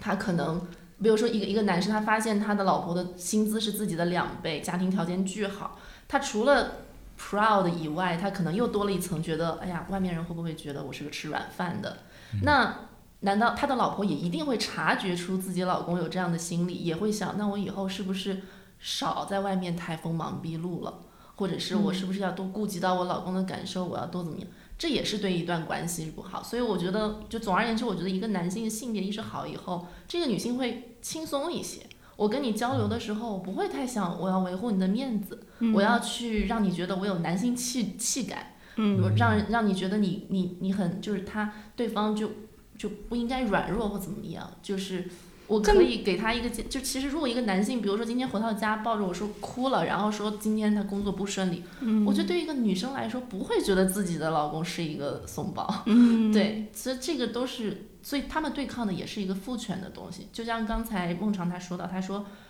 一个男性要不要做一个女权主义者？其实我的个人的感觉就是，从我的角，我不是一个女权主义者，我没有资格说自己是个女权主义者，但是我会非常希望孟尝在公共也好，在个体的层面也好，去做一个女权主义者。嗯，因为他在做女权主义者的过程当中，也是在对抗自己身上父权和男权给他的枷锁，对这是一个途径。这是他去对抗自己的东西的一个重要的途径。对，其实就是可以更自由、对更真实、更轻松。他们放下那些东西的时候，也是在对一个女性在对一段亲密关系有非常正向的帮助。哎，可不可以跟我们的听众分享一些具体在亲密关系当中，如果是一个更加有这个性别意识的一个男性，他会怎么去做？就是让你觉得比较欣喜的地方，郭荣飞可以分享一点。就什么都不做吧，我感觉。对，其实我现在要回想细节，我发现我什么都想不了，是因为的确他这个什么都不做，就是给你的一个轻松的状态。在这个状态当中，你不用去维护他任何东西。我觉得能做到这一点，真的其实已经很难了。就是我不用去想，哇，他是一个，他是你男男朋友哎，他是你，他是一个男性哎，或者说他今天哦，你你要让他觉得我很帅，我很我很酷哎，就是你你没有，你再也没有这样的一个想法了。然后甚至可以跟他开玩笑。就我我可能举不到一个非常恰当的例子啊，我就因为我不是刚才说，我有时候会用一些很男权的言论去刺激一下他，就是逗他一下，因为他是女权主义者，我就刺激一下他。比如有时候开玩笑，但那些玩笑你发现，如果不是孟尝，是别人的。任何男生，我都不无法开出那样的玩笑，哦那样就变成一个真实的情况了。比如说，比如说我在家里面做家务，然后他可能坐在我旁边没动，然后他突然发现我在做家务，然后他说：“哦，那我帮你弄吧。”然后这时候我就说：“啊，不用不用不用，这都是我们女人该做的事情。”就是一个特别特别 cliche 的、很男权的一句话，开个玩笑刺激一下他，然后他可能也就笑或者怎么样。但我是觉得没关系，因为我知道他是一个性别意识很好的人。我说这句话，大家都知道开个玩笑，甚至是一个小小的抱怨。你看我做了，你是不是没做或之类的？不是成为那种，反而会拿一些性别这种东西互相很轻松的状态去谈，嗯而不是跟一些男性是一种，就是就像刚才你说的，就很多男性说，哎，你会你觉得你们女生真的有那么多的什么，真的需要那么多女权吗？真的大家都就都觉得那么不平等吗？那我作为一个女性碰到这种问题，就是也很尴尬，就是你你你也，比如说你们在一个约会过程当中，你该怎么去讲或者什么，就是对，这是我给我的一个，就是可能看不到细节，而是一个很轻松的一个状态，就我们不需要再因为性别上的枷锁，嗯呃，去禁锢我们之间的关系和我们之间正常的沟通了。嗯对，但在这个过程当中，我也有时候有点意外，可能我对他要求太高了。他是一个女权主义者嘛，性别意识极好的一个社科男，然后然后对他意识很高。有时候我们聊到一些问题，比如说聊到女生的生理问题的时候，我发现性别意识这么好的一位男权女女男性女权主义者，竟然都不知道女性的三十五岁以上。卵子会下质量会下降，生育上会这个太细分了，然后他竟然不知道 超纲了，这个 竟然不知道更年期，没教过我这个。然后竟竟然不知道更年期的细节，竟然不知道跟女性月经有关的东西，我就想，嗯哎，这些你怎么不知道呢？难道你不知道一个女性三十岁以上就是会就是就生育能力下降，你这些都不知道？他发现他不知道，嗯，然后我就很惊讶，天哪，嗯这个你都不知道。但是再一想，这就是男性女权主义者的一个，就是他们不是女性，嗯就这些他们的确是一个盲区。所以在这个过程当中，我们交流一下，然后他可能哦因此而知道了，这可能他也是从亲密关系当中可能就像有些人一直说的一句 cliche，、就是说什么一个男的只有他老婆当了妈妈什么的以后才知道，哦，原来女人是这么辛苦或怎么样。嗯就是亲密关系当中，其实也能加强你在这一方面的学习。嗯对，是一个共同学习的过程。我觉得他刚才说的，的确，你说举平时相处的一些事情，其实有些时候会对事情，比如看到一个新闻，看到身边的一个现象，聊一下，那聊一下其中的那个性别的维度和张力。但两人相处中，我觉得没有太多典型性时刻，可能是因为我觉得对于男性来说，先消除在场感，就是男性的在场感太强了，就是因为你的那种 dominance 是是默认的状态，是无论两人相处还是集体相处，集群中男性的那种存在感，是你男性气质的一部分，就是在场。我觉得就先让自己消失，就是你不存在，或者说你的那种存在不是很重要，是空气中的一部分。嗯，那这时候再来看两个人相处，那这时候回到两个人相处，不就是人与人之间的相处？也就是说，你加了一个 OK，男性和女性有一种结构性的东西在背后，有了这个意识之后，日常相处那不就是人与人的相处吗？我觉得，如果你消除掉那种，如果男性先让自己不在场，让自己隐形消失，这非常难，这其实很难很难，就让自己不存在之后，你再去聊的一些过程中。会发现，那不就是跟人相处？你不再觉得自己的意见是真正重要，是唯一重要，是最终决策的那个意见之后，没有什么是重要的了。嗯，那什么不可以聊呢？换句话来像是一个减法。嗯，对，我觉得不要，反而真的不是加法。我不觉得，我觉得男性做的太多了。嗯，男性说我要做这个，我要做出决定，我要呃，男性的那种男子气质是要不断的往外冒的。你说我要呈现，我要扫射，扫射这个。荷尔蒙和男性气质，但是你做减法就是说让自己不存在，那你最终聊的时候就是人与人之间聊了。这个还蛮出乎我意料的。我刚才有两个两点，一个是说做减法，还有一个就是郭荣飞讲到的，让我意识到说，所谓的男子气概，它不仅仅是男性自己的压力，也是他身边的女性的一个压力。因为你这么想一想，确实是啊，不论是从父母那一代人，或者是在我我我们的亲密关系，或者整个家庭。或者整个家庭去和就是其他的家庭或者更公共的这个环境下，确实是有这样的一个问题。如果男性放松了对这个 男子气概的这种自我要求或者什么的话，对女性来说也是一种也是一种轻松。对对对，就是比如说一个男性，他要是突然间，比如说被老板减薪了什么的，我觉得他的妻子压力也很大，不是因为金钱的原因，他可能更多人想啊，我老公最近会怎么，肯定会很很怎么，我要怎么去。给他加油，对对对，那种，对对对，那种感觉就会说，我怎么维护他的面子？然后，如果两个人出去跟其他的 couple 一起吃饭的时候，别人问到了薪水的问题，我是不是要把这句话给岔过去，不要伤他的自尊心，嗯，或怎么，就会考虑一系列的这这种东西，但是。我觉得，比如说，就像如果一个女生遇到这个问题，我觉得可能她的男朋友想更多就是哦，就安慰她就好了嘛。对对对。就是她可能沮丧，我安慰她，跟她今天摔了一跤没有什么太大的区别。如果是一个发生在男生身上，女性就给自己没办法。这是情感劳动，大量的情感劳动都有女性在做，它极其隐形。女性去考虑场域，考虑哎，你是不是感觉到不好等等。女性做了大量的情感劳动，我觉得这一点是。去维护男性的那个社会角色，那个对，甚至维护整个场域的一个东西。然后女性大做了大量这样隐形的，并且连看都看不到这个东西，你连量化都量化不了。女性是本能的去做的，是规训的一部分，是剧本给你这么写的。对，女性手里有个剧本，说，哎，你去做这种情感的维护的工作，这是你，因为你是女人。嗯，哎，我觉得说到这个男性的社会角色，正好 Zap 也可以讲一讲，因为其实过去这差不多一年吧，其实 Zap 他在工作上做了一些调整，然后其实我觉得。你可能也会有一些这方面的体会。我觉得刚才听那个荣飞和那个孟良讲的，就是这个不在场的感觉，我觉得我觉得是非常重要的。就是确实有时候一个男性想让自己变得更好，不是说宣称自己做一个女权主义者。对我自己来说，因为我到了这年龄，到了一定的那个工作啊职业的阶段，然后我自己其实是从去年开始减少了一半的时间工作，然后剩下的时间就做做我喜欢的音乐啊。然后在这过程中呢，也有了一些时间之后，就真的可以参与很少的一点点家务吧，还是非常非常少，因为家里还有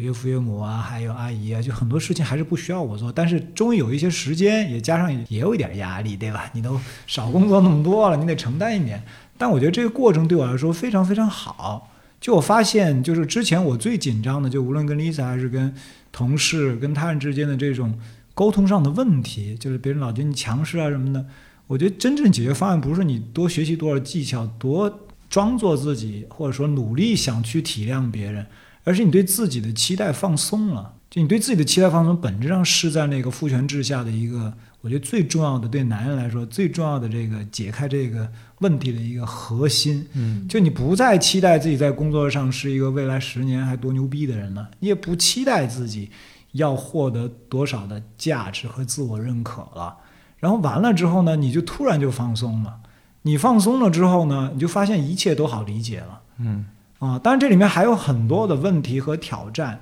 就你放纵之后，你发现，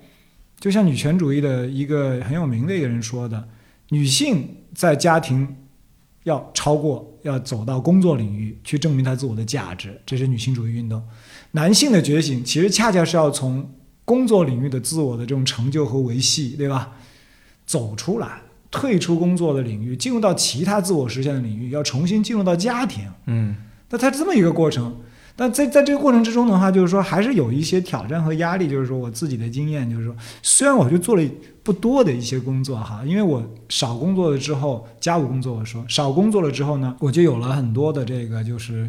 压力，就是你的薪金也减半了。那我在 Lisa 的这个家庭的这个收入构成上面，我就处于一种劣势。然后完了呢，我又多了很多的时间，我又不是太忙，还搞自己乱七八糟这么多事儿，所以每天面对一个繁忙的妻子，对吧？面对上一辈人看着你的眼光，岳父岳母，然后我爸妈打电话就说你不要让丽萨太辛苦，要主动多工作啊。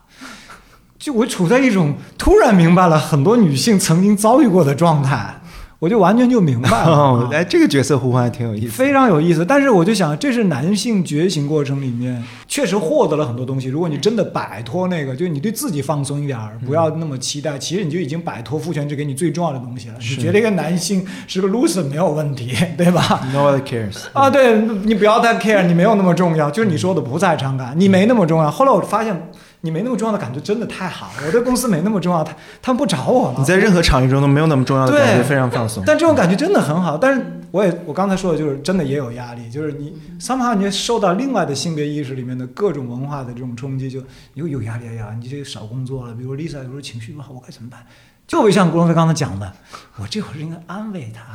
还是多倒杯水，还是表表忠心说，我帮你多干点工作？我发现我特别不自在，所以我就跟领导说，这可能也意味着说，男性哪怕想去只是很自私的想解放自己的一点事情，它也涉及到男女所共同构成的性别意识、性别的现状里面的很多复杂的事情。其实现在我早上都去送孩子，以前这么久，然后这么大，每天早上都是 Lisa 每天早上去送她上学，因为学校离我家很近嘛，就虽然很近，出来小区送，但我以前从来没送过。嗯，但我现在开始送了之后，我就我就知道了，嗯，这生活本来就应该是这样的。嗯，那个但为什么是很美妙的一件事？是很美妙，但为什么 包括去接他说，就为什么之前约定俗成了一样。对，真的是是约定俗成，你也没想太多，但其实你也丧失了。所以我现在觉得，很多那些嗯，比如说我们身边的男性朋友哈，就尤其是我跟 Lisa 身边有些男性朋友，就是很热爱生活的，然后工作上也不太求上进。嗯、你可以说是传统的对老婆和孩子很好，你也可以说其实他们是很放松的，很早的放弃了父权制在他们身上的期待，他对自我的期待。嗯。反倒我觉得他们其实挺幸福的。嗯，对。啊，生命状态挺好的，生命状态挺好的，对。这是真正的自由，求自由的一个。对，我觉得那那，尤其我到这次，我就说，那你为什么还要想那么多？这不是挺好的？现在唯一就是你也得 suffer 一点点。其实你做的这种选择，它确实对就和整个大环境是有一点对抗的，所以它确实有很多挑战，嗯，没有那么没有那么因为是拧着来的，你跟外面的水温是朝潮水的方向拧着是反的来的。但这也解决了个人很多问题。对对对，但是有意思的是，我们这两天聊的时候会发现，我身边的好几对都是这样子的。然后我会觉得说，确实是 Zava 聊的时候，我才会发现哦，女性走出家庭，进入公共、进入职场，跟男性想在职业之外有他自己的空间和其他的一些追求和认可，是一样难的。啊，所以可能这也是为什么我身边的一些朋友，他们那种 couple 的这种，就我可能会达成一种相互的理解。然后我为什么说性别意识？我觉得自己以前也是很弱的，就是很多东西是完全没有想过。比如说 Zava 有了更多时间之后，我们才会突然间发现说，哎，我们是整个家庭是没有任何的理财的，就是然后呢，就是我也会默认说这件事情应该是我负责的，然后呢，我又。没有时间负责，那就是放在一边。包括像就是孩子教育一些重要的决策，就我也会默认说这个应该是我要多去思考的，所以我会去读书，然后更多的去思考不同的一些呃孩子成长的方式，或获取一些资教育方法，对对对，我现在回过头来想，就是为什么我就嗯默认的就就承担了，觉得这些东西就是我自己的责任呢？其实其实是不对的。所以现在就是在发有更多的空间之后，我们开始说，哎，其实你看理财的事情你来做一做。我说我我跟他说，我说你看，就是家庭的事务有很多的决策，其实也是特别特别对于整个家庭来说是至关重要的。就是你为什么说把家里的财务管理一下？和就是你在工作上更好的工作，就是哪一个更重要呢？或者说关于孩子教育的一些重要的决策，如果你有时间，可以更多的去获取资源、去研究、去做出判断、做出选择，那我觉得这东西太重要了，就是它没有办法跟就是工作什么这是没有办法去比的。嗯，然后另外一方面呢，就是我也特别理解他，他一一直喜欢音乐啊什么的，然后他也在做学习，那难道这不是一种工作吗？然后我再反过来就是观察我自己，虽然是在工作的这个场域，我不是也在学习很多新的东西和做自己喜欢的事情吗？就是其实他们如果不去按照整个的这些性别框架的这些规训，然后你去看这件事情本身，这当中是有很多的就是建构在里头的，嗯、也有很多的不公平，而这不公平其实它既是对女性也是对男性的。对，昨天就是孟传跟我说那本书，就是关于父权的一本书。当然有一句话就是说，我们都有一个共同的敌人，他是父权，但这父权又让我们俩彼此成为敌人，因为我你是男，我是女。我觉得这个父权这个事，就与其说，嗯、我期待孟尝是一个男性的女权主义者，不如我更期待他是一个反抗父权主义者。我觉得可能是一个在公共空间当中反抗父权的一个一个这样的一个人，因为其实这都是我们。我们共同的敌人，就像你刚才讲到的这些，也是我就想到，在我们经常看到的电影当中，就会经常会出现一个沉默的父亲看着报纸，然后旁边的妻子在那边打扫家务，然后说一个什么什么孩子要报一个什么班，可不可以？他说，嗯，这种事情你就决定吧。这个台词你都能完全能想象，经常看到这种，为什么这种事情永远就是你来决定，而这个父亲出现了升职，出现了就是呃，比如说他的公司出现了移动或怎么怎么样。全家人就要顺着他这个父亲搬到另外一个地方，而没有考虑过这个母亲是不是自己也需要在他的公司在这个城市或怎么，就是好像重大的事情都是父亲去解决，细琐的那些东西就是母亲来决定，就这些东西是我们共同对抗的敌人，我觉得，嗯嗯对我，我觉得的确是性别规训，或者说男性被社会化的特别狠，因为性别规训是社会化的一部分嘛。之前咱们上一次聊天，扎夫卡也着重聊到社会化，男性被社会化的特别早、特别狠、特别深入。就是那个渗透性特别高，咱们看看，就我们聊到说中国男性，嗯、舆论场中当然有喜欢对男性这种攻击和标签，比如说国男不行，或者说直男不行，就是男性被社会化的太狠了，狠到没有意思，他的生命特别苍白那种状态。你问他有什么兴趣，没有时间兴趣啊，我要去，我要在社会化中赢得自己的竞争生态位。所以说，刚才达夫卡也聊到说，社会给男性你拿到那个剧本，就是在丛林中去打到更多的猎猎物，那你才能证明自己的自己的男子气概。那这也是社会化对你的要求。于是，男性对自己的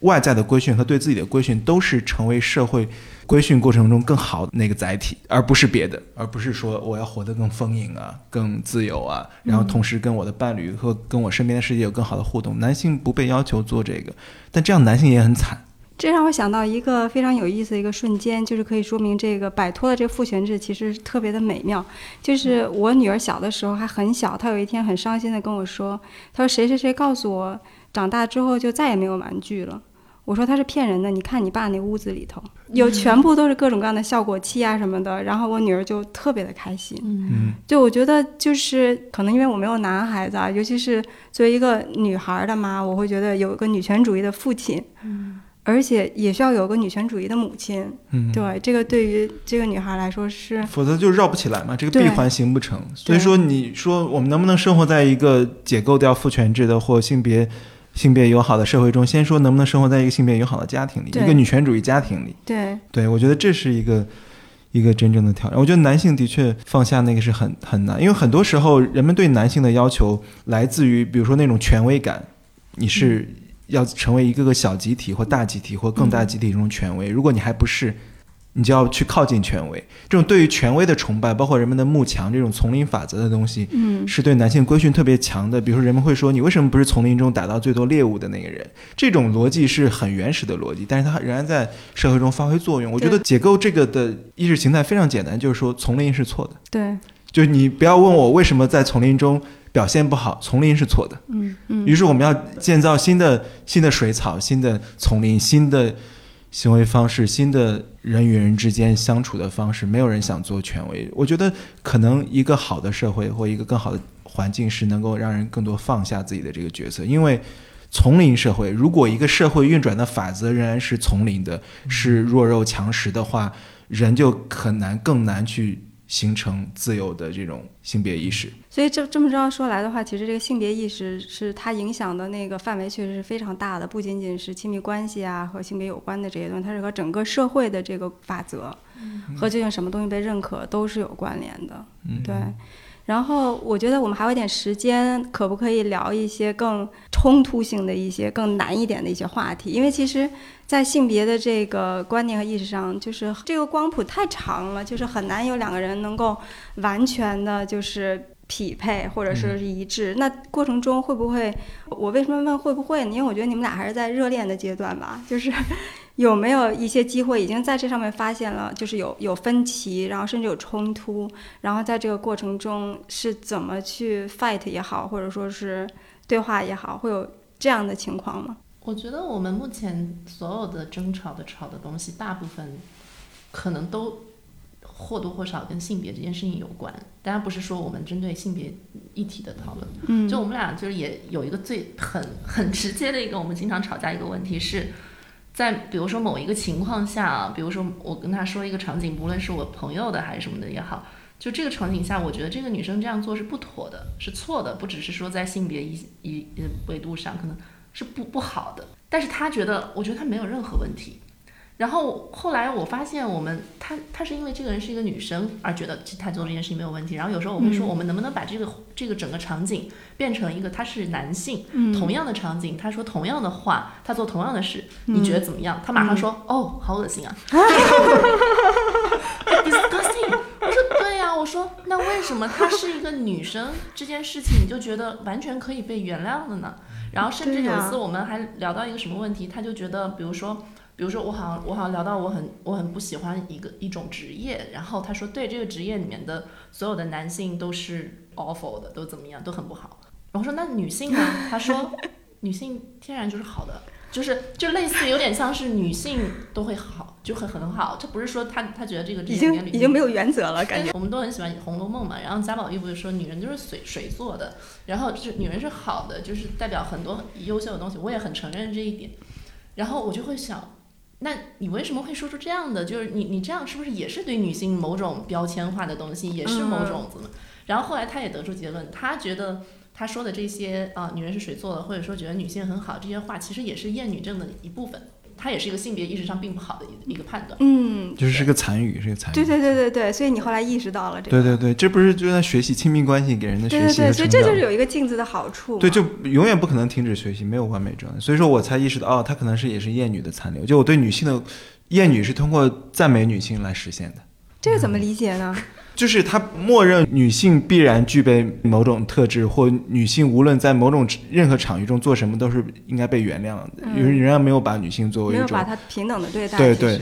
或者我觉得有些时候指出女性做的不好的一面要谨慎，或者说我可能对自己过度谨慎了，就是因为我不知道有些时候我指出这个女性做的不好，是因为她的确抛开一切作为一个人她做的不好，还是有结构性的东西。在我没有办法立即做出判断的时候，我本能认为女性是没有错的，嗯，女性是结构性的错。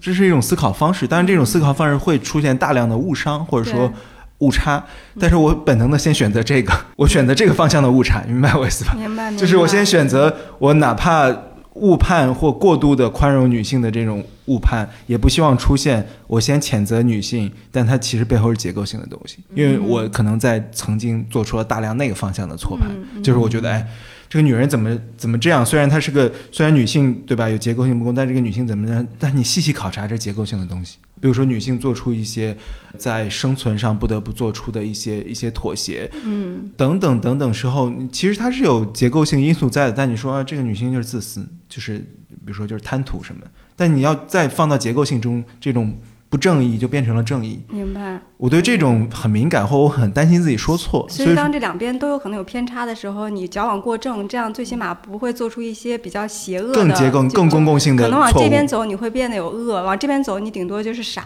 我如果达不到平衡的话，我就先选择那个方向错误，这是高度自我规训训练的一种结果。嗯，因为你不知道哪里就有结构性，因为结构性太难识别了。对对对，因为很多对。对对，所以说我觉得永远没有办法做到。哎，那在比如说在日常生活当中，因为两个人相处，其实有很多事情是特别特别细碎的，从比如说家务劳动的分工啊，然后还没涉及到这一点。没有，对，我没有觉得这个也住在一起是。很有一点，呃很有趣的一点，就是我刚才说到了，就是轻松让人轻松的这个问题。嗯就比如说说到家务这种事情的话，那必然就是，比如说我们在一起相处的时候，必然我做的会相对来说会比较多一点。但不是因为性别的原因，并不是因为我觉得我应该多做，也并不是因为他觉得我应该多做，而是我去了他家以后就发现，哇，你真的跟你这个精致男生的这个 面貌有点反差有点大呀，就是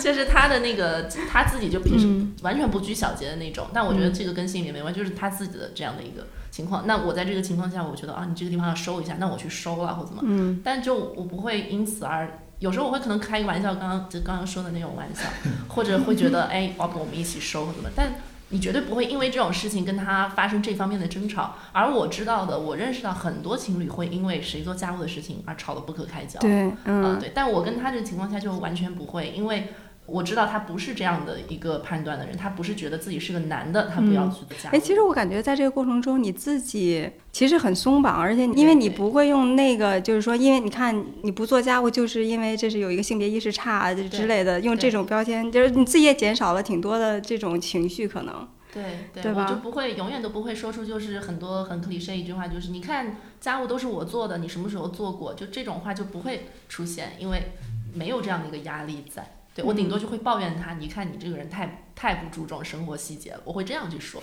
但这个是另外一个一个维度，不好意思，这一段可以没有没有没有没有没不要让大家觉得没有，我是因为我觉得那个家务是破掉了。我早猜出来了，是吧 为什么？你是是怎样的一种？因为我了解就是精致男性的很多这个，对吧？也见过很多男人们算，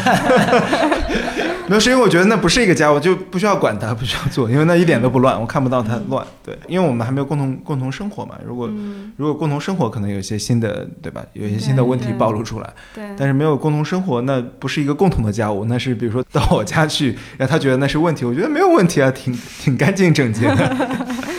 对对，可能是这些，但我觉得还没有涉及到更多的一些深水区的。对，那假如说是共同生活的话，你觉得会有什么？你一定会去注意、想去做到的吗？我觉得就是沟通，比如说所有的所有的环节，当你要做一个东西，或你为什么没有做一个东西，都直接的沟通出来。我觉得，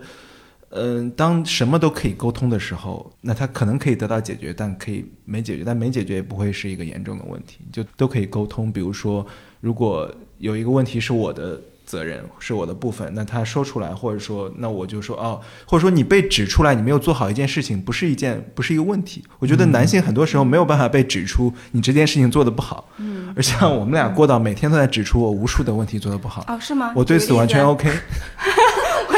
你可以举个例子吗？我今天就是来黑你的。就无数啊，他应该一天得说十个吧，就是说你怎么这样，或者说什么，不是有些问题也不是跟性别没有关系，对对对，就是这个人不行。没有，因为毕竟他是一个公共论述者，所以有时候我会觉得，比如说你可能，因为他是一个无论做播客也好，还是做 KOL，就是他这是都是在表述、表述、表述，在说。然后有时候我就会觉得啊，那你是不是你在行动上一定要比你说的更好？就我会会我有时候在这一方面我会啊开玩笑说你说的总是比做的好说的，但是后来一想，其实不是他说的做的好，就是。就人家就是靠着吃饭嘛，说能我说的好吗？哎，那在他指出你问题的时候，你跟性别没有关系，就是对对，但是但是但是，那你被指出问题，你不会生气啊？就就没有被冒犯感，或者说我如果被冒犯，但是如果一个男人这么说，我也被冒犯，就跟性别没有关。我觉得男性是很多时候不能够承受被女性指出问题，嗯，我觉得这是根本性的症结，而我毫无这个感觉。我从来我已经可能很多年都没有这种感受了，就是如果如果我有非常被冒犯的感觉，对方是个男性也一样，嗯啊，而男性就是没有办法，很多时候没没办法接受在女性面前展现出弱点或做的不权威、不完整的这种状态。我觉得这种放下之后，你会放松很多。你说你你怎么这么做？我说啊，好吧，我没有做好。Who cares？我没有做好，我是个人，对吧？嗯，哎，那郭荣飞就是同样的这种指出他的问题，你会对其他的男性朋友或者是其他男性也可以这样指出吗？当然肯定是不能，就无论是在关系当中，就很几几乎是很少的。然后尤其是我觉得在工作当中，嗯甚至比如说，假设我的下属，嗯呃，我可能他是个男性，有时候我会就是不会那么直接的去讲。我觉得这一方面不仅仅是因为维维护他面子，还有就是我这也是性别规训的一部分。嗯，我不想让别人觉得我是一个像母老虎一样对很的女 bitchy 的一个女上司之类对，的，我想给别人制造一种就是我还是一个啊比较温柔或怎么怎么样的一个一个女一个女生，这个也是性性别规训的一部分。嗯对，对然后，尤其是对于像有就有些男性或怎么样，我会我又会觉得啊，人家会不会有他自己的自尊或怎么怎么，对，这嗯。这这个都是性别规训的这些。我刚才突然想到，因为我们今天在讲亲密关系，我们一直在讲的是异性恋，然后我就突然想到，我身边有一些同性恋的朋友，尽管他们是男和男或者女和女，他们还是会有那个那个性别扮演，哎，就比如说，对吧？就比如说我的一个朋友，可能他是一个 T，或者他和他女朋友，他就会觉得哦，那养家的事情靠我，然后我要多给女朋友买衣服或怎么怎么样，这个东西居然已经深厚到，就当我看到这一幕的时候，我深我才感觉到，原来这个东西已经那么的彻底的深入到了每一段关系当中。对哪怕你是一个女生，你都某一天会被父权化了，或者什么样，就变变成那种男人当中父权中的男人了。所以我觉得这一点让我觉得很很也很失望，也觉得这个对对，然后这个东西在职场当中也有研究，就是什么嗯样的女性，尤其是女性领导者嘛，就是为什么有很多女性到后来结果就会，就当她能够做一个所谓的大领导的时候，都会变成所谓的那种女强人，对吧？Iron Lady 的那种样子。然后也也是因为整个职场的这种话语的那种挑战，就是你要用什么样的方式去说话，男人会听。对对，然后我之前分享过一个案例，就我之前读 EMBA 的时候有过一次呃 case，就是几个人在一起做一次讨论，然后把它给记录下来。其中有一个发现，就是正好是我那一组，就是我作为女性说话的时候是没有被听到的，然后我再说一遍仍然没有被听到，然后另外一个男性在说的时候就被听到和采纳了。对，然后但是这件事情其实是在商学院那边有研究，它是非常非常普遍的一件事情，所以也致使一部分女性到后来变成了某一种的沟通的方式。对嗯，他在那刻成为男性嘛？对对对，就是他她在想办法自己被听到。嗯，对，但其实现在就会有更多的一种可能性，就是你可以有不同的方式去去领导也好啊什么的。所以其实就是确实是就是这种规训，然后你们把自己也扮演成一些男人的那种角色，其实确实在很多地方都会有的。嗯，然后说到那个我们俩的亲密关系，我会觉得就是多了这个性别的这个框架之后，帮我们解释了一些事情，甚至是一些我我我今天早上在跟他分享，就是有一些结好像对我来说是一种解释，因为有时候 Zappa 抱怨的时候会说，他说哎呀，你再也不会像以前那样对我那么好了。对我说，因为那个时候的自己，我一点也不喜欢。就是我那时候觉得，我最大的自由就是好好谈一个恋爱，好好的照顾我的男朋友。但是我已经不可能再，所以我说，对对，你不要再想了，不可能再那样。就是我那样子的话，我自己都会觉得恶心。对，因为就是对于我们这一代人来说，就是成长的会更晚，接触到不同的东西，然后你可以反思到你自己的性别意识对自己的这些束缚。或者自己是很傻的那个部分可能会更晚，甚至我们之间分开过一段时间。我觉得从性别的这个视角去看的话，其实是我自己在成长的过程中，我需要脱离的是这样的一种观念、这样的一种人设和这样的一种状态。我觉得他帮助我解释了这些事情之后，其实可能对于我们两个人之间也是多了一些理解。嗯然后当我们重新要在一起的时候，其实我已经确实不是以前的那个自己了。所以后来他时不时都会说：“哎呀，再也不像以前对我那么好。”性别红利消失的感觉，我不知道该怎么，我 我一直不知道该怎么去解释这个东西。父权的诱惑，就必须很平等的、老老实实的待着。对父权的诱惑，嗯，父权是有诱惑的。所以说你们刚才聊的时候，我也感受到，我刚才说的有点有点偏，或者说有点倾斜，但是我觉得好像拆掉父权只是男人要克服自己一样一样，但其实不是的，就是女性也不是天然的可以成为一个女权主义者，成为一个。拆掉父权的一部分，然后也是要很努力，要克付出很多代价的。就好像女性就一觉醒，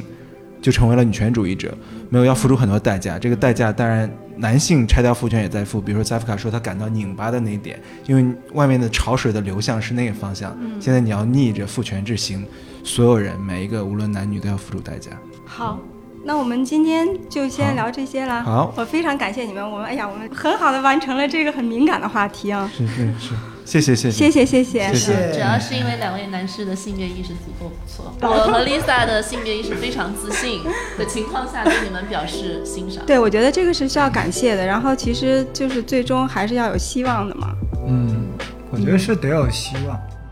感谢大家收听《问题青年》，是由青年志出品的播客。我们从青年的发问出发，探讨行动的可能性。你可以在小宇宙、苹果播客、喜马拉雅、网易云音乐等平台收听我们的节目。